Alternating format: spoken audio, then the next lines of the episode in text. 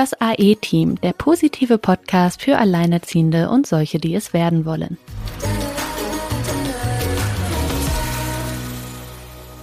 Hallo ihr Lieben und herzlich willkommen zu einer neuen Folge. Und wie sollte es anders sein? Wir haben natürlich wieder mal einen Gast bei uns. Und zwar ist Caroline Uhl heute bei uns. Caroline hat auch ein Buch geschrieben zu unseren ganzen Kernthemen, zu ihren Kernthemen und wird uns gleich noch ganz viele Einblicke darin geben und auch in ihr zum Buch dazugehöriges Programm. Äh, der Kontakt kam über dich, Silke. Deswegen äh, einmal erst rüber zu Silke. Hi. Ja, hallo auch von mir. Ja, ich bin auch sehr happy, Caroline heute bei uns zu haben. Der Kontakt, lass mich kurz überlegen, ich glaube über Instagram. Mal wieder das gute alte Instagram. Und in dem Fall war es tatsächlich der Weihnachtsmarkt. Ja, Oktober war das schon 2022. Ja, mal versucht, Alleinerziehende sichtbar zu machen und auch einen direkten Support von Alleinerziehenden möglich zu machen. Und ähm, wer sozusagen Produkte anbietet oder ein Buch geschrieben hat oder etwas selbst herstellt, der konnte sich bei mir melden und ähm, ich habe die alle zusammengefasst auf einen Beitrag, damit man auch mal so die Vielfältigkeit sieht oder vielleicht auch eigene Ideen bekommt. Und da hat tatsächlich Caroline etwas verspätet sich bei mir gemeldet und gesagt, hallo, da bin ich, ich habe ein Buch, das ich natürlich auch schon kannte. Ähm, das hat ja auch so im alleinerziehenden Kreis seine Runde gemacht. Und deswegen, hallo Caroline, und vielleicht stellst du dich einfach nur mal kurz selber vor. Ja, vielen lieben Dank. Ich freue mich sehr, dass ich heute bei euch sein darf und mich mit euch austauschen darf. Genau, ich bin Caroline Uhl, ich bin äh, Psychologin, ähm, hatte eben auch schon euch so ein bisschen erzählt, dass ich so ja einen zweigleisigen Background habe, ähm, sowohl wirtschaftlich als auch klinisch-psychologisch. Und ähm, ja, meine allgemeine Mission ist es eigentlich, ja, wir kennen alle so diese Warteschleifen beim Psychotherapeuten, dass Menschen sich gar nicht erst ähm, da drauf bewegen müssen und sich damit rumschlagen müssen, sondern Hilfe bekommen, die sie, ja, für die sie sich eigentlich halt nicht so verbiegen müssen ähm, und das frühzeitig und nicht erst, wenn es brennt. Und ähm, ja, mein Angeb Angebot richtet sich halt für vor allem an Menschen, ja, die meiner Meinung nach auch für das System am relevantesten sind, was leider ähm, ja, glaube ich, oft noch gar nicht so gesehen wird. Aber das sind für mich echt Mütter, weil da fängt irgendwo auch unser Leben an. Und deshalb, ähm, ja, ist mein Herzensthema und meine Sache, wirklich Produkte zu entwickeln und Angebote zu erschaffen, die äh, Müttern ähm, präventiv helfen, die Mütter wieder in den Mittelpunkt ähm, schützen, äh, dort Familiensysteme halt auffangen, wirklich, äh, sage ich mal, an der Wurzel Mutter irgendwie und ähm, ja, die wirklich auch für Mütter vereinbar und verfügbar sind. Das ist, äh, finde ich, ein ganz the wichtiges Thema einfach für mich. Ähm, ist auch eine Art, finde ich, Inklusion ähm, in dieses Hilfssystem. Ja, das sagst du jetzt so ganz schön, dass du die Mütter äh, als Kernthema siehst, dass, äh, und du sprichst das System an. Ich glaube, dem System ähm, sind viele, viele andere Dinge wichtiger als die Mütter. Deswegen äh, ja sehr, sehr schön, dass du ähm, das da einordnest. Ähm, du bist ja selbst auch Alleinerziehende. Vielleicht genau. magst du dazu noch mal ähm, kurz erzählen, wieso deine ja, dein Weg hinein war, weil dein Buch heißt ja so schön, wer bin ich, wenn ich nicht alleinerziehend bin. Ja. Aber dazu muss man erstmal wissen, was es ist, alleinerziehend zu sein. Genau. Ja, also ich bin ähm, Alleinerziehende wirklich ähm, auf dem Papier, sage ich mal. Also ich trenne das immer gerne so ein bisschen, ähm, weil ich finde, man kann sich halt auch so alleinerziehend fühlen und das sehe ich halt auch sehr oft. Ähm, in meiner Arbeit mache ich da deshalb nicht so einen Unterschied, aber bei mir ist es wirklich, ähm, dass ich vom vierten Schwangerschaftsmonat an ähm, komplett alleine bin. Also die Leserin meines Buches, die, die wissen auch, äh, da hat sich sozusagen mein Partner ähm, für eine andere Richtung ähm, entschieden. Und ähm, ja, in dem Buch beschreibe ich halt auch sehr nah, ähm, wie es mir damit ging. Und das war echt ähm, ja überhaupt gar nicht gut. Auch diese ganzen Vorurteile etc., die ich halt auch selber im Kopf hatte, die waren da äh, sehr präsent. Und für mich, ähm, um die, diese Frage so, ja, wer ist man dann überhaupt? Ähm, für mich ist halt so das Thema, dass halt sehr, sehr viel ähm, on top kommt. Ne? Also ich glaube halt immer, dass Alleinsein ähm, auch in vielen Beziehungen herrscht, aber dass diese Themen wie Jugendamt, ähm, die Sachen im System, wo man wirklich sehr benachteiligt wird, ähm, Vorurteile, ähm, gesellschaftliche Ausgrenzung etc., dass da viele Sachen sind, die halt wirklich on top kommen, mit denen man sich rumschlagen muss. Also eigentlich extra, also viel extra Mental Load ist alleinerziehend sein für mich. Und ich habe mich eigentlich ähm, ja nach mir selbst gesehen. Ich glaube, das ist halt auch so eine Sache, die viele Leute haben in ihrer äh, Mutterschaftsjourney. So dieses Mutterwerden wird ja auch oft nicht ähm, als ja, das wird als selbstverständlich gesehen, sage ich mal. Man ist dann halt Mutter und schön. Ähm, aber das ist ja auch ein ähm, geboren werden als Mutter und für mich war das am Anfang sehr schwierig. Ich habe mich sehr nach mir selber gesehnt, Ähm, ich wusste nicht, wo ich da irgendwie noch Platz habe, weil am Anfang ja echt viele dann auch das Kind sehen und das ja wirklich auch einfach als bedürftiges Wesen in den Vordergrund gestellt wird. Und ich habe gesagt, ich möchte äh, mich damit nicht zufrieden geben. Ich möchte auch einen Teil von mir aus meinem alten Leben behalten. Und meine Journey in dem Buch war es eben herauszufinden, ähm, wie finde ich eine Vereinbarkeit ähm, und dann nicht ähm, zwischen Job und ähm, Privatleben einfach nur, sondern wirklich jedes Mal mit der Frage im Hinterkopf, wie kann ich mein ganzes Leben im Außen mit mir selber, im Innen, mit meinen Bedürfnissen vereinbaren. Genau, und dabei begleite ich jetzt auch andere Mütter. Ähm, du sagtest ja, dein Kind ist auch erst zwei Jahre alt. Das heißt, du hast da ja dich auch relativ schnell aus diesen, ich meine, wir, wir hatten ja mal eine Folge gemacht hier auch zur Heldenreise und so. Und das dauert ja für einige doch relativ lang, da irgendwie in diese Position wieder zu kommen, zu sagen, nee, also das ist hier jetzt noch nicht das Ende der Fahnenkette und irgendwie äh, kommt da noch, sollte da noch ein bisschen was anderes kommen oder wie du auch sagst, dir Dinge erhalten. Also was ist denn alles aus deinem alten Leben trotzdem erhalten geblieben? Also wir haben ja auch die Erfahrung oft gemacht oder hören das auch oft, der Freundeskreis verändert sich, die Familie kann sich verändern. Wie war das denn äh, da für dich? Also hat sich da im Außen viel verändert oder ist das so, dass du sagst, na ja, da ist noch viel auch vom alten Leben, so dass ich das auch irgendwie ähm, weiterhin leben kann? Ja, also tatsächlich war das bei mir so, dass sich alles geändert hat. Ähm, also das war wirklich so, dass innerhalb von einem Tag kann man so gefühlt sagen, meine Wohnung weg war, mein Job weg war, mein Partner weg war ähm, und ich musste ja dann erstmal zu meiner Mutter ziehen. Ähm, das war ganz schlimm für mich, ne? Also wirklich so dieses, oh, jetzt bin ich wieder komplett irgendwie angewiesen. Rein in den Show. Ja. also schlimmer geht's halt irgendwie nicht. Ich habe dann Gott sei Dank auch eine Wohnung gefunden, ähm, dann allein mit Kind, äh, war echt super einsam und äh, total blöd. Ähm, allerdings waren da halt ganz viele Leute, Gott sei Dank. Und ähm, tatsächlich war das auch so, ich hatte halt ähm, gar nicht so das Netzwerk wieder in Köln. Ich hatte so ein paar alte Freunde, aber ich habe halt auch in Holland ähm, studiert und meine ganzen Freunde haben sich danach total verteilt. Also alles ist irgendwie so ganz weitläufig geworden. Und ähm, also ich bin dann wieder so ein bisschen äh, so eine Mischung aus Back to the Roots, wo ich eigentlich gar nicht hin wollte. Und ähm, ja, dann aber wirklich auch viel neues Netzwerk aufbauen. Und ich glaube, das ist halt wirklich auch so ein Persönlichkeitsding. Also ich ähm, bin da einfach super ähm, kontaktfreudig, sage ich mal, ne? Und äh, total offen und suche mir halt auch so dieses Netzwerk. Und die meisten Leute ähm, habe ich ehrlich gesagt neu auch durch die Kita und ähm, ja mir eigentlich komplett neu aufgebaut. So klar habe ich jetzt diese familiären Strukturen hier wieder. Also ich wohne auch auf einem Mehrgenerationenhof mit meiner Familie jetzt. Das ist jetzt der aktuelle Stand. Das ist auch nicht so einfach. Da berichte ich auch viel auf Instagram drüber, ähm, wie das so in der Realität ist, ähm, weil da ist natürlich auch so ein Abgrenzungsding. Ne? Also wenn man so eng mit der Familie zusammen wohnt ähm, und eigentlich hat man ja so dieses, ich hatte immer so dieses Bild, oh, ich will jetzt meine eigene Familie haben und mein eigenes Ding machen und jetzt ist es so, ja, jetzt bin ich trotzdem wieder gefühlt wie so ein Kind, ne, zwischen den äh, ganzen Älteren. Ja, ich kenne das, ich kenn das sehr gut, was du gerade beschreibst. Ich bin ja auch äh, back. Ich wollte ja nie wieder hier wohnen, nie wieder. Jetzt bin ich hier im Vorort einer kleinen Stadt und tatsächlich meine ganze Family, bis auf meine kleine Schwester, äh, alle hier. Ja, also alle in ja, Laufbereitschaft. Ja. So, ich kann genau verstehen, was du mit diesem Gefühl meinst. Und ich weiß ja auch, dass viele tatsächlich am Anfang als Notsituation wirklich dann auch zur Mami zurückziehen oder ins alte Elternhaus. ja, aber wie Caroline schon sagte, Worst-Case-Szenario.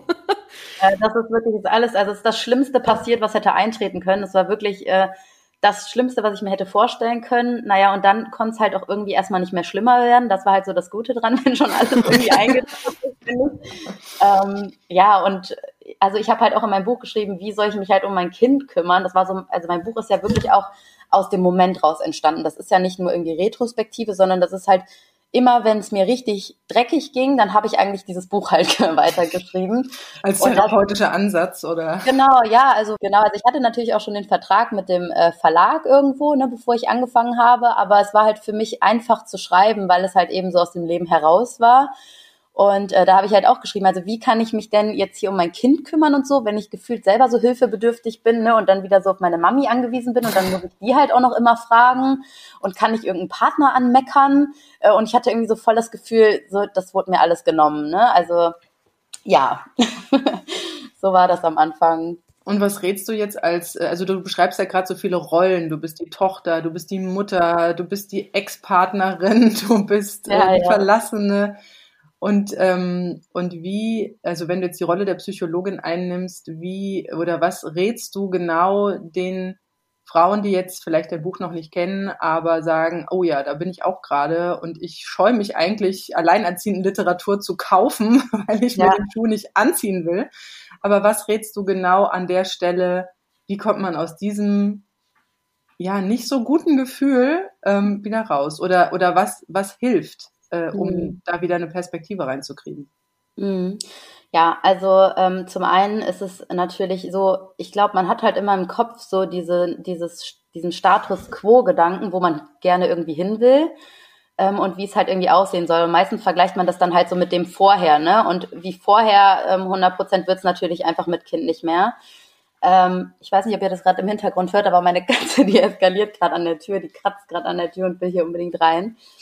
Ähm, aber man hört das noch rein. Lenkt mich auch gerade so ein bisschen ab. Nee, ähm, genau, und auf jeden Fall, ähm, da ist es halt einfach so, ähm, dass ich halt wirklich geschaut habe, okay, ähm, was muss denn genau jetzt irgendwie noch bleiben? Ähm, was brauche ich wirklich für mich und was halt nicht? Also ich habe halt da wirklich so aussortiert und ich glaube halt auch so diesen ähm, Gedanken verabschieden, dass man halt gar nicht mehr diesen Status quo unbedingt erreichen muss, um da ähm, zufrieden zu sein, sondern dass meistens schon irgendwie zehn Prozent vom alten Leben ähm, schon mal irgendwie helfen können, da ähm, ja, weiß ich nicht, wieder mehr Lebensfreude äh, zu haben. Und meistens denkt man, ich brauche von allem 100 Prozent. Ich muss 100 Prozent wieder die alte Ich sein von früher oder ähm, 100 Prozent jetzt Mutter. Und ich habe da ja auch in meinem Buch halt diese Tools, ähm, wo man wirklich dann nochmal schaut, okay, wie viel Prozent von was brauche ich denn? Und ähm, was ich, also wenn man dann halt nicht mehr diesem Status quo oder diesem einen Ziel hinterherjagt, ähm, dann ist es, glaube ich, halt auch einfach wichtig zu sehen, okay, es ist halt echt ein Weg und ein Prozess, der sich ja auch ändert. Ne? Also ich glaube, da kommt man auch immer wieder in diese Herausforderungen, weil die Kinder werden ja älter, die Herausforderungen werden komplett anders und ich weiß ja auch nicht, wie es bei mir jetzt einfach in zwei Jahren dann aussieht und in was für einer Krise ich dann vielleicht stecke oder auch nicht. Aber ich glaube, es halt einfach als Prozess ansehen und ähm, ja, wie, wie meine Postkarte es irgendwie ganz gut beschreibt, so für die meisten Abenteuer muss man halt nicht weit reisen und ähm, diese Sache als Abenteuer anzusehen und auch als eine Sache, die halt nicht für immer ist, ähm, finde ich schon sehr, sehr hilfreich. Ähm, genau. Ja. Es ist alles nur eine Phase. genau. Ja, das ist halt der doofste Spruch, den man irgendwie hören kann. Der hat mich so aufgeregt am Anfang, der ist mir richtig auf den Keks gegangen. Ähm, aber irgendwie hat es mir dann doch, ähm, also auch mich mit ähm, Menschen zu unterhalten, die das irgendwie schon hinter sich haben, total geholfen. Also in meinem Buch habe ich auch eine Retrospektive ähm, von ähm, Birgit Wädchen. Das ist ja die, Chefredakteurin von der Finanzzeitschrift Courage, die dann auch so echt sehr ungeschönt ähm, rückblickend gesagt hat, wie das so für sie war. Und das hilft halt wirklich immer zu sagen, okay, also danach ist ja auch noch was und es verändert sich halt wieder und irgendwie ist das jetzt meine Herausforderung und ich habe da jetzt Bock drauf. Ähm, und ich glaube vor allen Dingen halt rauskommen aus den Extremen. Ich glaube, das ist das Wichtigste. Also ja. Ja, dieses, dieses, ähm, ja, die Prägung, die wir ja mitbekommen, ne? dieses heile Bild der Familie. Und wir haben ja jetzt schon ganz oft in unseren Folgen auch immer erzählt, dass vor allem wir Frauen ja dank Disney und Konsorten dann ne, der Prinz kommt und ähm, sind da etwas konditioniert auf Dinge, die dann doch nicht der Realität entsprechen. Aber dann halt zu sehen, dass es ein Leben also da, wo der Film aufhört und sagt, es ist Happy End, da ist ja noch lange nicht, äh, da fängt es ja erst an. und, ich, und ich muss ja immer sagen, ich finde ja das Wort Hochzeit so, so spannend, weil das ist so die Hochzeit und was danach kommt, ist dann nicht mehr Highlight. Also dann hört es ja auf mit den Highlights und dann hast du Alltag, ja, und dann heißt es festhalten. Und das hat sich ja, ja, aufgelöst, dieses, äh, bis das, der Tod euch scheidet, vor allem bei mir, ich war ja verheiratet, ähm, und äh, das macht dann plötzlich auch wieder eine andere Perspektive auf. Also es ist ja nicht nur ähm, das heulende Elend, sondern da werden ja auch Möglichkeiten geboren an diesem, an diesem Ende. Aber was ich jetzt ganz spannend fand bei dir, ähm, dass du erzählt hast, du hast das so als therapeutische Maßnahme für dich so als ähm, ja wirklich so in der äh, in der Phase geschrieben ich bekomme ja immer wieder Nachrichten von Frauen, die dann auch gerne ein Buch schreiben wollen würden und nicht wissen, wie sie anfangen sollen und wie kommt man an einen Verlag ran. Sina und ich, wir machen ja alles mehr oder weniger sozusagen äh, im, Eigen, äh, im Eigenverlag. Mhm. Ähm, wie bist du denn in der Situation an einen Buchverlag gekommen? Das würde mich jetzt mal persönlich interessieren. Hm, habe ich mich eben auch gefragt.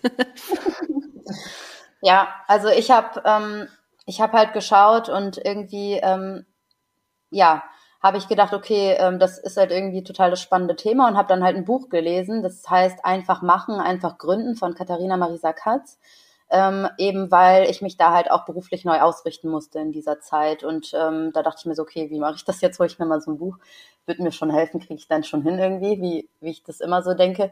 Und dann habe ich dieses Buch gelesen und dachte mir, boah, so ein Buch brauche ich, ähm, was total einfach übersichtlich ist für mich in meiner Situation, was mich halt nicht noch mehr überfordert, was irgendwie umsetzbar ist und ähm, das will ich haben. So und äh, dann dachte ich mir so, okay, das gibt's jetzt in dieser Form ähm, noch nicht so.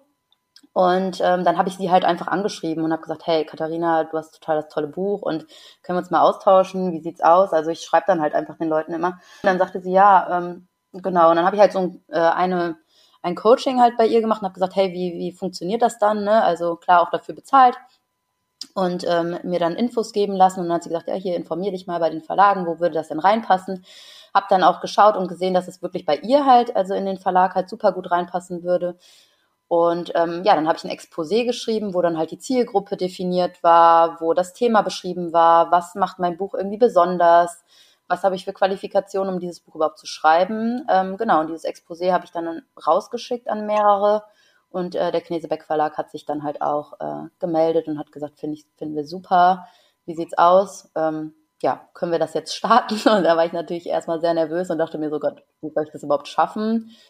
Ähm, ja, und dann habe ich gesagt, okay, gib mir mal zwei Monate, ich schreibe mal, ich habe überhaupt keine Ahnung. Und wenn es nach zwei Monaten, wenn ich dann schon einiges habe, dann äh, machen wir das Ding fix. Und äh, so war es dann halt auch. Ich finde es gerade ganz spannend. Ich bin mal wieder in mein Bücherregal gelaufen. da sind ja wirklich einige Schätze drin. Ich habe tatsächlich ein Buch hier von Katharina Marisa Katz aus dem Knesebeck Verlag zwischen Laptop und Legosteinen. Ja, ja, das kenne ich auch. Das äh, war sogar mal auf meinem Blog drauf. Das habe ich sogar hier in meinem äh, Buchschrank. Das ist immer wieder mal eine Zusammenschluss sozusagen gefunden. Mhm. Genau, ja. Also was, was mir noch interessiert, wie hat das denn deine Arbeit beeinflusst, dass du dann in diese Situation gekommen bist? Also hattest du vorher Situationen mit Menschen, wo, ähm, wo du heute sagst, okay, das kann ich jetzt irgendwie anders oder besser nachvollziehen und hat sich da was verändert in den Dingen, die du dann rätst? Also die Situation als Alleinerziehende und diese ganzen Sachen oder das mhm, Buchschreiben, ich weiß genau. nicht. Okay, klar, das hat alles verändert. Also es hat alles verändert. Ähm, es ist ähm, also der Blick hat sich halt nochmal auf alle Dinge verändert. Ich meine, man muss halt auch so sagen, ich bin nach dem ersten Master, den ich da gemacht habe in klinischer Psychologie in die Kinder- und Jugendpsychiatrie und ich war da halt nicht Mutter und ich war halt auch jung. Ne? Und dann hatte ich da ganze Familien vor mir stehen und dachte mir halt so, ja, ich gebe denen doch jetzt hier Tools an die Hand oder Werkzeuge. Wieso schaffen die das denn nicht mit der Umsetzung? Ne? Und ich meine, man muss natürlich sagen, der klinische Kontext ist nochmal eine ganz andere äh, Hausnummer auf jeden Fall. Aber also klar, ich habe also ich habe viel mehr Verständnis dafür generiert, warum es im Alltag so schwer ist, Dinge umzusetzen. Und deshalb ist mir Umsetzbarkeit und Vereinbarkeit immer so ein großes Thema. Ne? Also auch, was da alles irgendwie spielt. Also ich bin halt auch, ähm, ich arbeite systemisch, ne? also das heißt, das, das ganze Familiensystem, die ganzen Menschen, äh, das wird alles drumherum mit einbezogen und die ganze Sache ist natürlich super komplex halt auch dadurch. Und ähm, natürlich diese, ähm, ja, also ich habe nochmal eine ganz andere Neugierde auch dafür entwickelt, wie sowas ist, ähm, viel mehr Demut einfach für viele Themen und ähm, ja, also früher war das halt auch immer, also wirklich so dieses Thema, ähm, wenn du nicht Mutter bist, bist du die bessere Mutter. Ähm, das ist einfach so. Ne? Also das habe ich halt für mich so festgestellt. Und mittlerweile äh, würde ich halt nie mehr irgendeinen Ratschlag geben und passe halt auch extrem auf, wie ich Dinge äh, kommuniziere, wie ich etwas sage. Äh, und ähm, ja, also ich gehe ganz anders an Sachen ran. Komplett anders. Ja, ich weiß noch, als ich in meiner Vollzeitstelle nicht Mutter war, ja. und sich Mütter bei mir beworben haben auf Teilzeitstellen, ey. Ja. Karma. Ja. War ähm, echt furchtbar. Ähm, ja, ja, aber man aber, weiß nicht besser. ja, ich finde es, also ich, äh, ich habe ja jetzt schon ein bisschen was von dir gehört im Vorgespräch. Vielleicht magst du es nochmal kurz erzählen. Du warst ja vorher auch nicht äh, Freiberuflerin. Was, wie sah denn dein Arbeitsalltag vor Kind aus? Ja, also ja, also wie gesagt, ich hatte halt ein komplett anderes Leben. Ich hatte halt so eine super schöne kleine Wohnung mitten in der Innenstadt von Köln am Rudolfplatz Äh, dann habe ich in der Unternehmensberatung äh, gearbeitet. Also ich habe halt wirklich in der Unternehmensberatung, da macht man halt auch wirklich viele Stunden. Also unter neun Stunden geht da gar nichts mhm. und meistens ist es halt auch viel mehr. Ähm, teilweise war natürlich auch Reisetätigkeit dann ähm, mit drin. Ich habe super viel auch irgendwie mir am Wochenende äh, nochmal äh, angearbeitet. Ähm, ich war schön in Fitnessstudios unterwegs, in Cafés unterwegs. Also ich hatte echt so ein richtig tolles Leben. Ähm, wobei ich muss sagen, ähm, das Kinderthema war halt echt ein Wunschthema auch. Und ähm, ja, ich war, ich habe mich halt sehr frei und unabhängig gefühlt, ne, sagen wir mal so, und habe halt sehr viel da gearbeitet. Und jetzt, ähm, ja, ist es halt anders. Ähm, genau. Das heißt, du hast mit dem Mutterwerden ja wahrscheinlich beruflich umdenken müssen. Und da, da würde ich gerne mal ein bisschen drauf eingehen, auf dieses Umdenken, weil ich äh, ich habe ja jetzt ja auch mein Projekt Arbeiten, wie ich will. Und äh, ich bin ja in der Freiberuflichkeit, Sina ist ja auch in der Freiberuflichkeit. Unsere Leben vorher sahen ja auch anders aus. Und es ist, heißt ja jetzt nicht, dass ich jedem da irgendwie eine Freiberuflichkeit angedeihen lassen würde. Auf gar keinen Fall. Es gibt ja unterschiedliche, ganz unterschiedliche Individuen und äh, das passt ja nicht für jeden. Dennoch bekomme ich ganz oft mit diese Nichtvereinbarkeit zwischen diesem ja, sehr, also ich nenne es mal Arbeiten im System. Ja, du, du schreibst es ja selber auch als Schachspiel gegen das System in dem man sich da jetzt befindet und ähm, bekommen halt ganz oft diese ja wirklich verzweifelten Nachrichten von von auch Vätern, auch Vätern, die dann sagen, ja, äh, ich wie, wie soll das gehen? Ich muss ich muss morgens um fünf bei meinem Arbeitgeber sein und ich kann die Kinder halt nicht äh, in die Schule bringen oder halt fertig machen. Ich brauche jemand, der in den Morgenstunden oder in den Abendstunden dann halt irgendwie mein Kind abholt und betreut. Also das, was eigentlich Eltern tun. Ja, und ich finde es ja immer so schlimm, dass in unserer Arbeits- oder sag mal dieser nicht familiären Arbeitswirklichkeit ja diese Vereinbarkeit mit Kindern ja es wird sicher, es wird ja immer so getan, als wären wir die ersten, die Kinder bekommen haben. Also es ist ja, wo ich immer denke, hä, das kann doch nicht sein. Ähm, aber du hast es ja auch geschafft, einen Switch hinzubekommen. Was waren da deine Gedanken? Ähm, wahrscheinlich hast du auch erstmal einen Abgleich gemacht. Wie wird das jetzt weitergehen bei mir? Hm. Ja, also im Grunde genommen, also ich kam ja aus diesem Bereich, halt auch aus dem HR-Bereich und ähm, also für mich existiert in der Wirtschaft einfach so gut wie also sehr wenig. Es ist halt im Kommen irgendwie. Aber ich denke mir, also wie du es halt auch sagst, ne, man fragt sich halt manchmal, okay, wer hatte denn jetzt den Geistesblitz? Ne, das ist doch wirklich schon seit 100 Jahren so. Und ähm, ich meine, aber das ist halt dann wieder dieses äh, gesamte, glaube ich, Frauenthema halt einfach ne mit Zyklus etc. Also wir wir fallen da halt aus diesem dass wir immer Standard sind, halt mhm. raus. Und mit dem mhm. Mutterwerden ist es halt auch einfach so. Und es braucht halt mega äh, viel Inklusion und ähm, also ich glaube, darüber redet auch keiner und ähm, das ist halt auch so ein, so ein Teil, den ich halt noch in der Selbstständigkeit, sage ich mal, neben dem Privaten machen, wirklich da Unternehmen, mit Unternehmen zu schauen, okay, wie kann man da irgendwie Inklusion halt auch hinkriegen, weil die meisten reden halt überhaupt gar nicht davon und das muss einfach mitgemacht werden. Das ist nicht nur eine Verantwortlichkeit ähm, der, der Person zu Hause, ne, die sich bewirbt, der, der angestellten Person, sondern auch einfach eine Verantwortung des Systems und des Unternehmens, ähm, da irgendwie für zu sorgen. Wobei ich aus wirtschaftlicher Sicht natürlich auch sehe, wo da einfach die Problematiken sind. Ne? Also wenn ich sehe, wie oft mein Kind jetzt gerade krank war, wie oft ich mich hätte krank melden äh, können, das ist ja teilweise wirtschaftlich auch einfach gar nicht tragbar. Ne? Und da muss man halt wirklich ähm, gucken, was sind gute Kompromisse, wie muss man da Flexibilität reinbringen.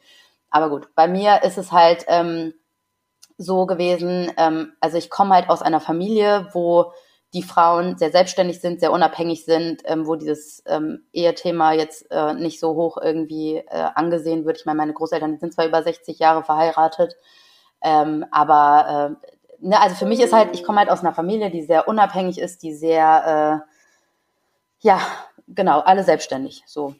Und äh, deshalb war das halt für mich ähm, schon immer so, dass ich dachte, okay, ich kann Selbstständigkeit. Ne? Also ich traue mir das zu. Ich, ähm, das, das ist, glaube ich, mein Ding. Ich kann halt auch mit so Ungewissheiten umgehen. Aber mir war auch klar, ich muss mich da wirklich sehr gut aufstellen und das darf jetzt nicht so eine blinde Kiste sein, ähm, wo ich mich einfach reinstürze. Ne? Schon gar nicht halt mit Kind. Und ähm, für mich war das dann halt wirklich irgendwie von Anfang an schon recht strategisch geplant. Natürlich irgendwie mit meinem ganzen ähm, Vorwissen, was ich da also zum Thema hatte. Ich habe halt auch in der Unternehmensberatung gearbeitet. Die haben Startups gebaut für Großunternehmen. Also wie finde ich meine Zielgruppe, wie mache ich dies und das, das, das wusste ich halt. Und dann habe ich mich ähm, an einen Verein gewandt, ähm, den ich auch sehr empfehlen kann. Der Verein heißt Alt hilft Jung. Und da sind halt, ähm, also das ist ja auch so, so ein Ding, also dieses Mehrgenerationen-Ding, was ich halt immer sehr spannend finde, weil ich finde, gerade Alleinerziehende können davon auch sehr profitieren. Ähm, da helfen halt Leute, die aus dem Beruf raus sind, ähm, aber viel Ahnung haben, äh, Jungunternehmern, sag ich mal. Und äh, das dann halt auch sehr kostengünstig. Ähm, und da kann man dann halt auch einen Businessplan erstellen etc. Und das habe ich dann mit denen gemacht. Ich habe mit denen wirklich alles kalkuliert, auch sehr hoch kalkuliert. Mir wurde dann auch gesagt, mit den Kosten lass dich lieber wieder anstellen, ne? Weil ich habe natürlich auch gesagt, also für mich müssen die Kosten eingerechnet sein, dass wenn die Kita ausfällt, dass ich dann halt irgendwie meine Kinderbetreuung halt leisten kann, weil ich kann ja nicht jedes Mal äh, nicht arbeiten.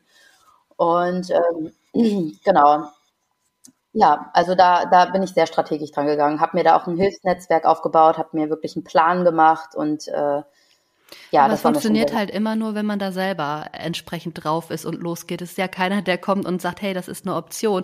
Was du eben sagtest, fand ich auch spannend, weil das sieht man ja auch bei den ganzen Agenturen für Arbeit, dieses Wiedereingliederungsding. Ne? Ich finde, das hat immer irgendwie so einen ganz bitteren Beigeschmack, wenn man eigentlich äh, gut ausgebildet ist und dann eben zwei, drei Jahre wegen der Kinder irgendwie raus ist und dann über die Agentur für Arbeit in so eine Wiedereingliederungstruppe gesteckt wird. Ich finde, das ist ja. immer noch, das, das klingt immer erstmal so einem absoluten Downgrade, also noch downer als ja. down. ne? Ja. Und äh, auch da siehst du ja, dass es komplett systemisch ist, warum es, also was, was da schief läuft. Dass man das so wahrnimmt, also dass es so wahrgenommen wird und dass dann Programme so benannt werden als äh, dass man sagt, ey, die hat hier gerade die letzten zwei, drei Jahre äh, voll das Upgrade erfahren und ist jetzt ja. aufgestiegen mit Managementqualitäten mhm. etc. pp. Also die Sachen sind ja auch falsch benannt und dass natürlich so ein Arbeitgeber oder ein Unternehmen sagt, oh, jemanden aus so einem Wiedereingliederungsprogramm, äh, ja, den muss ich ja an der Hand nehmen, den muss ich ja bei allem betreuen, da habe ich ja mehr Arbeit mit, ne? Nee, nehme ich lieber irgendwen, der gerade von der Unibank kommt, ne? Also ich ja, finde, das ist auch immer super unglücklich.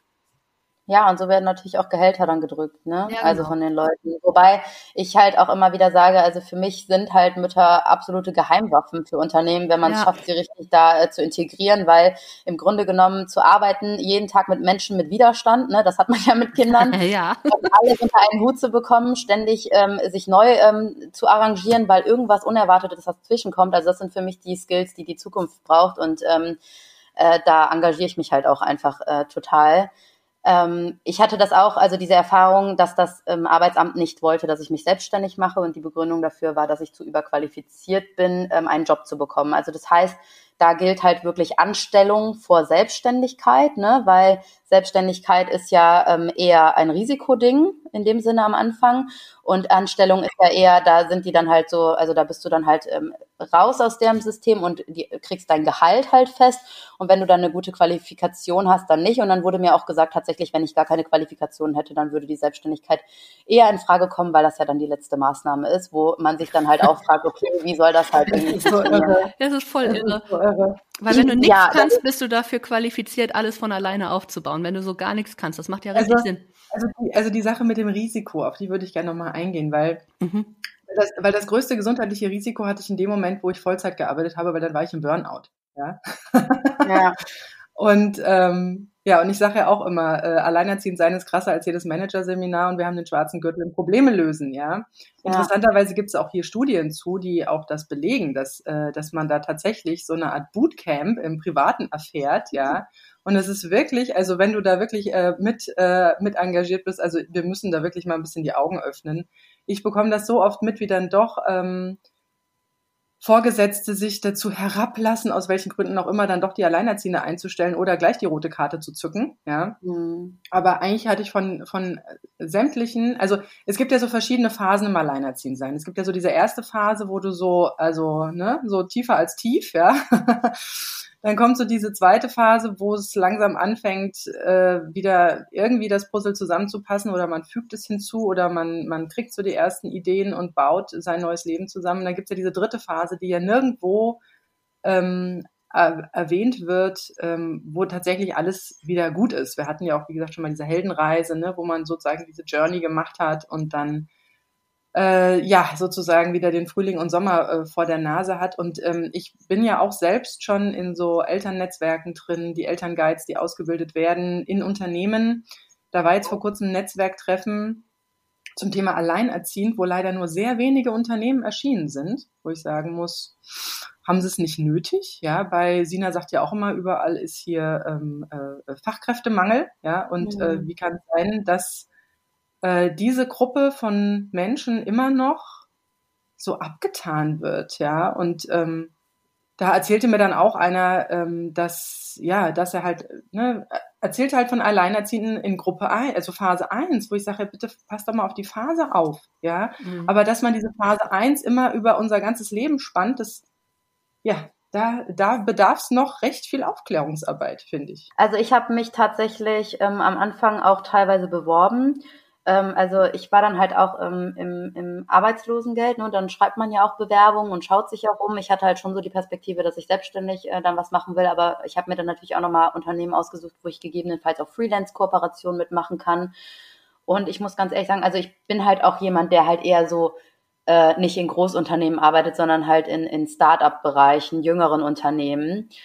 Und ähm, also ich habe ähm, da bisher Gott sei Dank, also ich habe das Thema auch angesprochen, ne, weil ich gesagt habe, okay, ich äh, ziehe keine Maske mehr auf, ich muss das ja alles nicht, aber ähm, ich mache das nicht und bei mir wird es direkt auf den, auf den Tisch gelegt und ähm, ich ähm, ja, sag den Leuten auch realistisch, was ich leisten kann und was nicht. Ich hatte ja auch in dem Moment halt diese Luxussituation natürlich. Ich habe Arbeitslosengeld bekommen, ich war jetzt nicht drauf angewiesen, ne?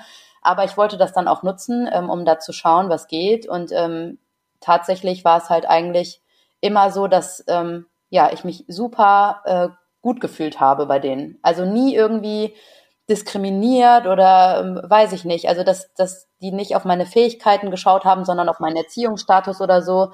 Und ich habe da halt wirklich auch gesagt, ähm, das sind meine Skills. Diese Skills habe ich auch durch das Alleinerziehendsein erlangt. Ähm, das ist klipp und klar, was ich kann. Und das ist klipp und klar, was ich nicht kann. Und ich glaube, das hat den Gegenübern dann auch, äh, meinem Gegenüber dann auch immer total geholfen und auch so das Gefühl gegeben, da Transparenz zu haben, ne? Ja. Ähm, weil ähm, ich glaube, das ist halt auch oft so, ähm, dass man sich da dann noch nicht so raustraut, ne? Und ähm, da mhm. nicht so für, für einstehen kann, weil man oft das Gefühl hat, man muss das dann irgendwie verstecken oder so. Und ich glaube, das ist nichts, was man verstecken muss. Ich glaube, diese Transparenz hilft Arbeitgebern einfach.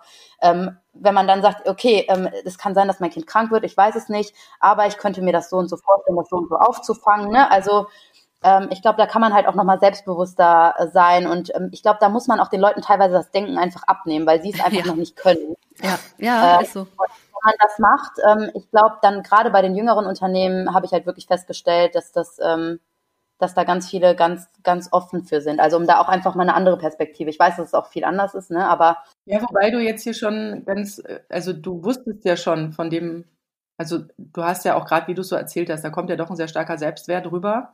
Und du hast schon eine ganz gute Idee von dir gehabt, äh, in was für ein Unternehmen oder in welche Größenordnung du da reinpasst. Das haben viele nicht. Genau, genau. Die haben schon von Anfang an sich ganz viele Glaubenssätze und Prägungen übernommen, Kind macht doch dieses, Kind macht doch jenes und sich da so viel Angst aufgebürdet, dass sie, du, also ich denke, da kommt auch dein Background dazu, dass deine Familie da sehr unabhängig ist und äh, eher so Freigeister drunter sind, die ihr Ding machen. Ja, und es geht ums Claimen, ne? Also sich äh, der Rolle annehmen, beziehungsweise also einfach damit rausgehen und eben nicht, was du eben auch sagtest, diese Sache verstecken wollen sondern ganz klar claimen und da auch einen gewissen Stolz mit reinzubringen. Das ist ja auch das, was wir ganz oft äh, sagen oder auch ganz oft in den Interviews rauskommt. Das ist so der Moment, wo sich alles zum Guten wendet. Wenn man nämlich nicht mehr da steht und sagt, oh, Hauptsache, das kriegt jetzt keiner mit, weil dann werde ich in eine Schublade gesteckt, sondern eben genau dieses, ja, so ist es und das ist daran geil und bum, bum, bum, bum, bum, das sind die ganzen Vorteile, ja, und das ist eigentlich ganz cool. Ja, und jetzt kann ich dieses und jenes und lalala. Und da ganz anders selber mit umzugehen, weil das ist nachher, du kreierst für die anderen das Bild, was sie von dir haben, eigentlich selber. Ja, und das ist halt ähm, irgendwie, also psychologisch gesehen halt so super schade, weil wenn du diese ganzen Glaubenssätze und das alles hast und so in die Wirtschaft gehst, dann suchst du dir natürlich auch immer wieder Situationen raus, wo du immer wieder die Antwort kriegst, die du auch erwartest. Ne? Mhm, also du genau. bringst dich ja in diese Situation selber rein, siehst es nicht und denkst, es ist halt immer dieses Unfaire und hast da halt, also das ist natürlich auch einfach so, man muss ein gewissen, gewisses Grad wieder an Energie haben, aus einer Erschöpfung raus, aus irgendwie ähm, so ein, ne, also dieser Eingeschränktheit durch die Glaubenssätze raus, um da irgendwie wieder neue Perspektiven einfach zu erlangen. Ne? Und das ist natürlich, ist mir halt vielleicht einfach leichter äh, gelungen, einfach durch äh, Menschen auch in meiner Familie um mich herum, die immer sagen, hey, wenn es jetzt geradeaus nicht geht, dann guck doch mal rechts oder guck doch mal links. Ne? Also so mhm. bin ich halt einfach aufgewachsen und wenn mir jemand Nein sagt, dann sehe ich das halt auch als Herausforderung, ein Jahr auf Umwegen daraus zu machen. Ne? Das ist halt meine Art und ähm, dabei möchte ich halt anderen Menschen helfen, das, das halt auch zu sehen. Ne? Mhm. Genau. Und es gibt, es gibt ein gutes Tool, ähm, das ich ja in meinem Programm habe, das Arbeiten wie ich will, wenn man tatsächlich im Nebel stochert, was die eigene, die eigenen Qualifikationen oder sage ich mal mitgebrachten Qualitäten und ähm, ja, also so im Business-Bereich, da gibt es nämlich ganz gute Möglichkeiten, eine Business-Analyse zu machen. Und äh, das ist tatsächlich immer ein Augenöffner. Das ist einfach mal jedes Mal herrlich zu sehen. Ich biete ja auch ein Mentoring-Programm an. Wenn dann, sage ich mal, das, was man vielleicht schon immer mal gespürt hat, aber sozusagen im Außen immer abgeschmettert bekommen hat, dann irgendwie sagt, ach so, ah ja, ist ja total logisch. Ach echt? Ja, ja. Ach krass. Und dann werden nämlich plötzlich diese, wir haben ja manchmal auch das Problem, dass wir von diesen Millionen Möglichkeiten, äh, die für Alleinerziehende dann plötzlich irgendwie auf Null sinken, auch so oft im Alltag erschlagen werden. Ne? Ich könnte ja. jetzt aussteigen und in Tansania leben oder keine Ahnung, äh, irgendwie voll hier der Karrieretyp werden oder sonst was. Also es, es scheint ja für alle immer alles möglich. Das ist es aber gar nicht, weil wir alle ja doch einen gewissen, äh, ja, eine ganz starke eigene Identität mitbringen. Und wenn man tatsächlich nach der lebt, und deswegen habe ich jetzt gelernt für mich, dass dieses, diese angebliche Sicherheit von der Festanstellung für mich tatsächlich nicht äh, gesundheitlich zuträglich ist. Und das darf auch gerne berücksichtigt, äh, berücksichtigt werden. Und was ihr jetzt beide angesprochen habt, oder du jetzt vor allem sehr stark, ja, du hast noch ein sehr kleines Kind äh, mit der Kinderbetreuung. Es ist tatsächlich so, ich habe das jetzt auch mitbekommen, ich habe ja sogar zwei Kinder, äh, elf und acht, also schon mal ein paar äh, Stufen weiter, weiter gediehen, das Ganze. Und die haben jetzt auch mal äh, zwei, drei Wochen gehabt, wo sie sich irgendwie so abwechselnd die Klinke hier in die Hand gegeben haben und halt nicht in der Schule waren.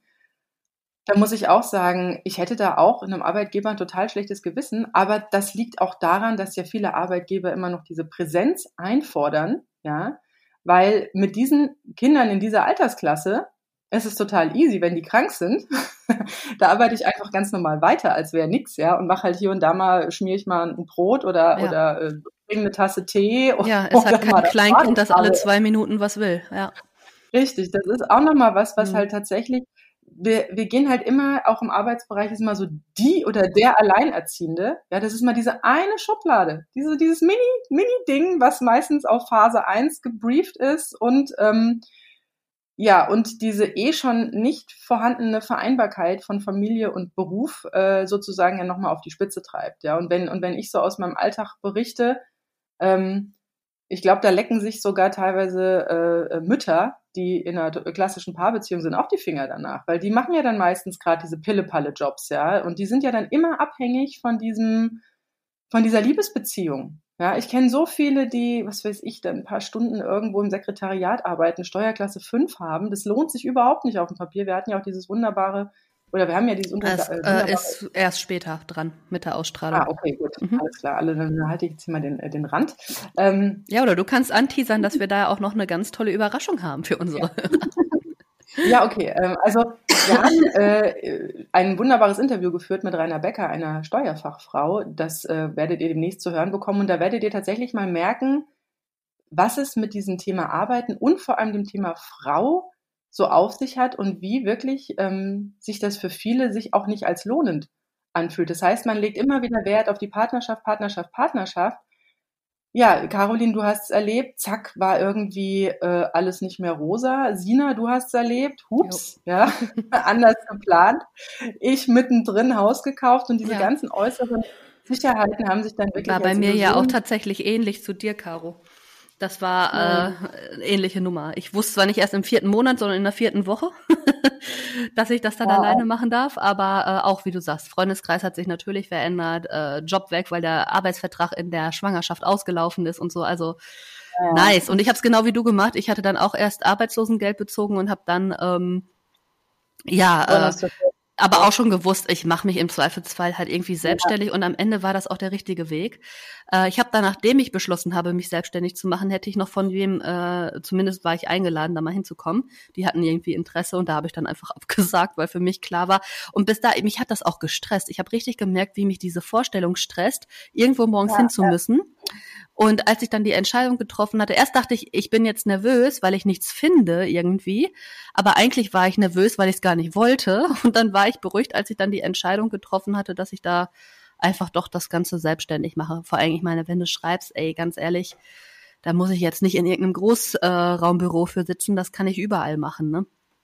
Ja, ich finde das auch ganz schlimm. Also ich mache halt nebenbei ähm, die ähm, psychologische Psychotherapeuten-Ausbildung. Äh, ich weiß nicht, ob, ob ihr euch das irgendwie was sagt, aber das braucht man halt, um die Zulassung mhm. zu bekommen, dass man dann hinterher auch die Gespräche über die Krankenkasse abrechnen kann. Ja, ja. Mhm. Therapie und das ist halt auch ein immenser Aufwand. Also ich habe halt sehr oft auch Wochenendseminare und jetzt muss ich halt einmal die Woche in einer Ambulanz arbeiten, ähm, wo ich dann halt auch wieder klinisch mit Menschen zusammenarbeite und das ist ein halber Tag in der Woche, der mhm. mich so stresst.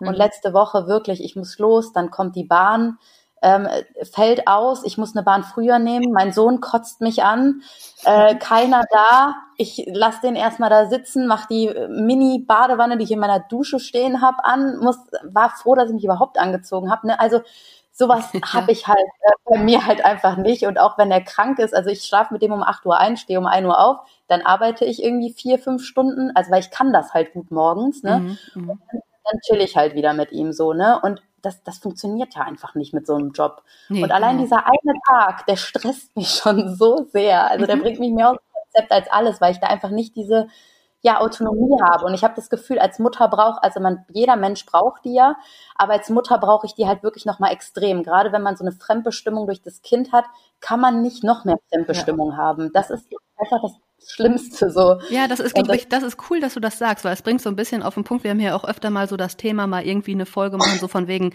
neue Partnerschaften etc. Und ich, ich bin immer noch an dem Punkt, wo ich denke, boah, das wird mich stressen. Also auch dieses, weil da will ja noch wer was von dir, weißt du? Also das ja. kommt dann ja auch noch dazu. Und das ist einfach nicht in der Waage dann. Das ist dann nicht so cool. Aber du hast uns ja auch eingangs gesagt, du hast passend zu deinem Buch auch noch ein begleitendes Programm. Magst du uns dazu ein bisschen was erzählen? Weil das richtet sich ja, wie du sagtest, nicht nur an allein Alleinerziehende, sondern grundsätzlich eben an Mütter. Ähm, das ja. heißt, wer jetzt denkt, äh, das Buch sei nicht unbedingt was für ihn, weil er nicht alleinerziehend ist, für den ist es ja vielleicht doch was, beziehungsweise auch das Programm. Vielleicht magst du uns da mal ein bisschen mitnehmen, was ähm, denn hinter diesem Programm steckt. Ja, unheimlich gerne. Also ich glaube, das Buch ist allgemein ähm, was für ähm, Menschen, die sich halt alleine in ihrer Erziehung fühlen. Und ich glaube, das sollte jeder für sich selber entscheiden. Das ist so meine Meinung. Klar hat man da nochmal Bedarf an anderen Austausch etc., wenn man diese ganzen Unterhaltsthemen hat. Aber ich glaube, so dieses Gefühl des Alleinseins ähm, ist, ja, ist einfach irgendwie so das, was ich halt so in den Vordergrund halt stellen möchte. Und ähm, ja, zum Buch, ähm, also gibt es halt ein Online-Programm, das sich an alle Mamas richtet, die sich sozusagen ähm, alleine, ja, die sich alleine fühlen. Das heißt Savage Mom Journey. Und dieses Programm, ähm, da habe ich mir wirklich richtig viel Gedanken gemacht, habe mir überlegt, okay, wie kann man Hilfe vereinbaren? Was suchen die Mütter? Was brauchen die Mütter? Und habe da jetzt ein Angebot entwickelt, ähm, das sich über drei Monate erstreckt, ähm, wo wir dann ähm, sozusagen ja einmal alle Themenbereiche irgendwie angehen, ne? Weil viele sagen, boah, ich habe das Gefühl, ich habe mein Leben gar nicht mehr im Griff und alles fällt hinten rüber und ähm, ähm, ich glaube, im Griff haben ist halt so ein Gefühl und nicht dieser Status quo. Und da geht es halt auch so ein bisschen darum, einfach wieder jemandem das Gefühl zu geben, wieder so eine Standhaftigkeit im Leben einfach zu bekommen. Ne? Also so dieses, ich hab's im Griff, ne? Auch wenn es jetzt mal aus dem Ruder läuft, aber ich hab's einfach im Griff. Und ja, es geht halt um äh, drei Monate professionelle Begleitung ähm, durch mich als ähm, Psychologin, alle zwei Wochen haben wir dann abends Live-Workshops von 20 bis 22 Uhr. Die werden halt auch aufgenommen, damit Leute das nachholen können. Es gibt immer in den Wochen dazwischen den Workshops nochmal so Check-ins, wo wir wirklich ganz individuell auf die eigenen Herausforderungen angehen, weil ich finde, es ist einfach individuell. Wir können die Leute nicht in eine Schablone stecken. Wir können Impulse geben und Übungen aber man muss die individuelle Situation sehen. Ich habe hier auch viele andere Expertinnen zu den Themen nochmal an Boot, die äh, im Boot die Impulse reingeben. Ja, und bei mir ähm, ja, Umsetzbarkeit einfach unglaublich wichtig ist, habe ich gesagt, gibt es immer ganz kleinschrittige Challenges für zu Hause zwischendurch, damit man wirklich dann nach den Workshops immer weiß, okay, das ist jetzt mein kleiner Schritteplan, an den kann ich mich halten, an dem kann ich mich ähm, ja, orientieren und zum Abschluss gibt es dann halt ähm, ja, ein 1-1-Abschlussgespräch mit so Zukunftsperspektiven, wo wir einfach nochmal gucken, okay, was sind jetzt die Schritte, Schritte für die Zukunft, wie kann es weitergehen? Und ähm, es gibt natürlich auch eine Gruppe, wo man sich halt mit Gleichgesinnten vernetzen kann. Und ich möchte auch einfach in dieser Zeit, wo es halt super schwer ist, ne, also man muss ja wirklich sagen, also Corona, Wirtschaftskrise, das, das macht ja alles was wirklich nochmal auch extrem mit uns.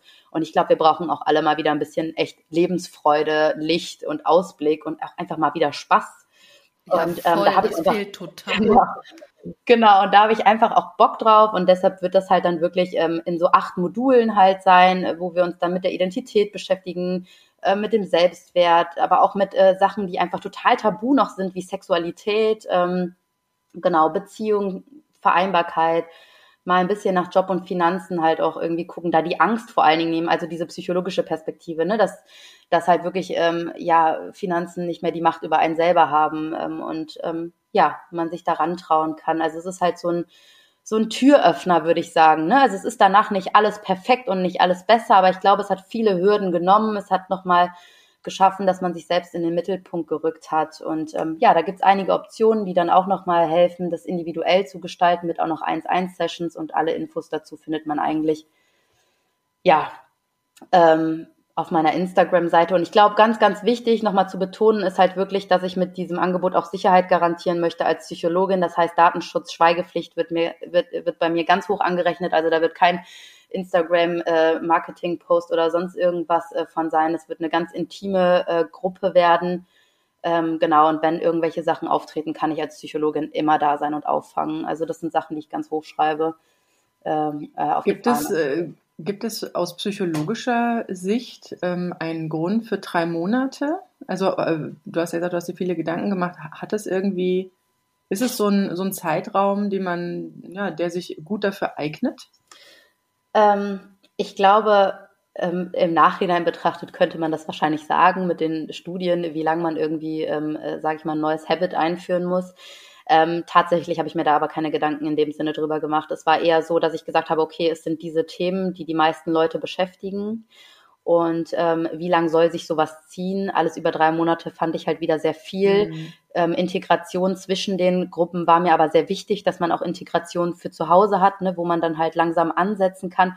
Und im Grunde genommen sind das halt auch viele Themen, weil es ja darum geht, dass man ja im Alltag auch diese vielen Themen hat. Also es setzt halt direkt bei der Wurzel an. Man wird ja mit vielen Themen erschlagen. Und wie gehe ich damit jetzt halt um? Ne? Also weil immer ein Thema war dann halt auch, da, da gibt's halt schon ganz viel zu. Ne? Und da muss ich halt nichts ergänzen, aber so dieses Allumfassende, ähm, genau, da habe ich halt gesagt, da begleite ich jetzt einfach drei Monate ähm, zu. Ich, äh, man kann halt auch noch so diese 1-1-Sessions holen, ne, wo man dann halt nochmal sechs Monate danach auch begleitet wird. Ähm, aber im Prinzip war das, ähm, ich glaube, das ist schon gut psychologisch durchdacht ist, wahrscheinlich auch unterbewusst. aber in dem Ansatz war es jetzt nicht.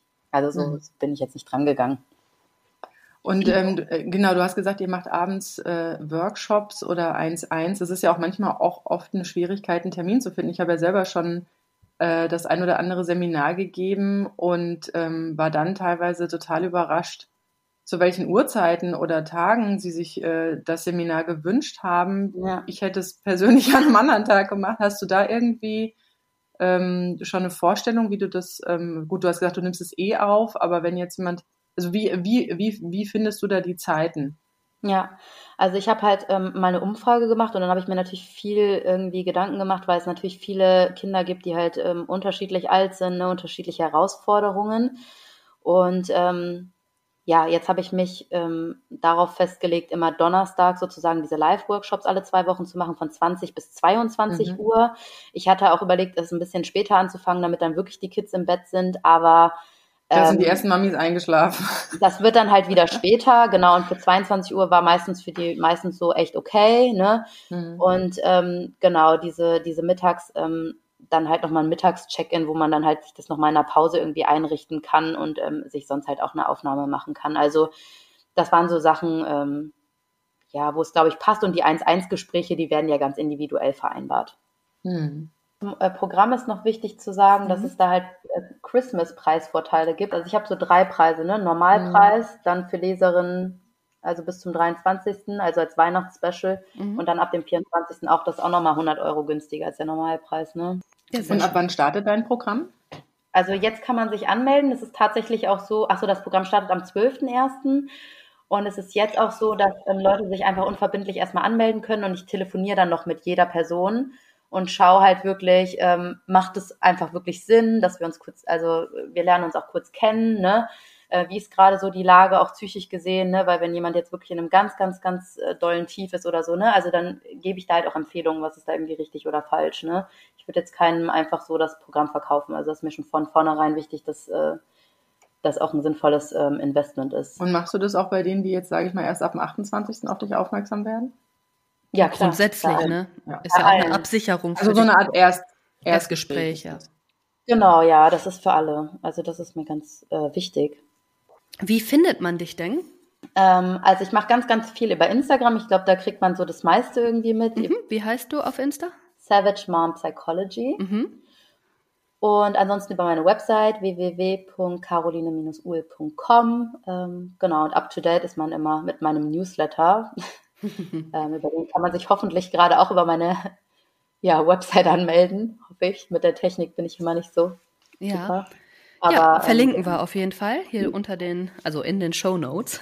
Herzlichen Dank, liebe Caroline, dass du bei uns warst, äh, dass du uns so wunderbare Einblicke gegeben hast. Ich finde, es ist mal ganz wichtig, wenn man ja, ein Buch geschrieben hat oder ne, sich so nach außen stellt oder auch ähm, ja manchmal auch so als als Anstumper für Lösungen äh, bereitsteht, dass man auch so ein bisschen so ein Background von der Person bekommt, dass man Vertrauen aufbauen kann oder ne, sich vielleicht der ein oder andere jetzt wohlfühlt und sagt, ach guck mal, die hat fast das gleiche erlebt wie ich und ähm, ich glaube, das hilft immer sehr, sehr, sehr gut äh, und deswegen herzlichen Dank, dass du heute bei uns warst und ähm, was was möchtest du denn noch so als abschließenden Satz ähm, an die Hörerinnen und Hörer jetzt vielleicht noch weitergeben? Mm, ich möchte weitergeben, ja, seht es einfach als Journey an, die ein Abenteuer ist, wie eine Reise. Es macht, es kann einfach unfassbar viel Spaß machen, sobald man denkt, ich kann es gestalten. Und ich glaube, das Wichtige, was ich immer mitgebe, ist, wenn jemand wirklich dein Weltbild von der Wand gerissen und komplett zerstört hat, ähm, dann vergiss nicht, diese leere Wand zu sehen, die du komplett neu behängen darfst.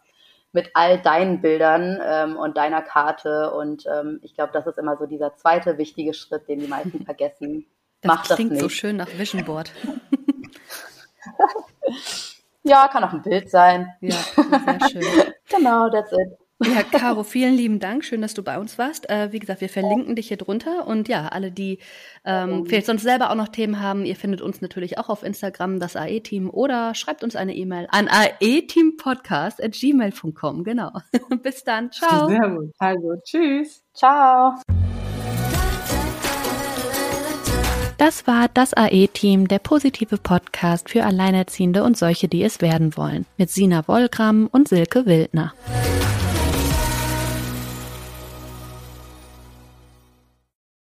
Wenn es Nacht wird, kommen zwei tiefe Stimmen in deinen Podcast-Player, um dich mit ihren Geschichten ins Bett zu bringen. Rote Bar ist dein Einschlaf-Podcast zum Einkuscheln und Wegschlummern. Ich hatte mal eine Freundin, wenn wir zusammen im Urlaub waren, dann ging sie in den Pool und dann guckte sie mich an. Oh, ich hab schon gemacht. Ah. Dann ins Meer. Oh, ich hab schon gemacht. Und die macht immer direkt überall ins Wasser rein. Was war sie für eine Rasse? Ein Collie oder? Eine Blondine. Hör ihn zweimal, dreimal, zehnmal und schlaf immer wieder dabei ein. Tim und Matze brummen dich zur Late Night in den Schlaf. Was hältst du so von dickeren Bettdecken? Ich bin sowieso ein kleines Heizkraftwerk im Bett. Ist wirklich so. Ich entwickle wahnsinnige Hitze nachts. Ich schwitze ja. auch oftmals sehr viel. Na, wenn jemand an mir klebt, das Ach, wenn man so leiden. zu zweit, kannst du nicht haben. Ja, zu zweit schon, aber bitte, bitte ein bisschen Abstand halten. Also so einschlafen ist okay, aber dann bitte irgendwann lösen und in seinen Bereich rüberrollen. Ich schlafe besser, wenn ich zu zweit schlafe. Ich glaube, es ist Gewohnheit. Das kann sein. Ich glaube, wenn man sich ein halbes Jahr hinter seinen Chef legen würde, dann würde man den von heute auf morgen vermissen. Das ist so ein bisschen wie das Stockholm-Syndrom. Kennst du das? Wenn der Entführer ja, von einem lässt, dann vermisst man den. Schöne Träume mit Rote Bar Podcast, dem entspanntesten Podcast in Deutschland.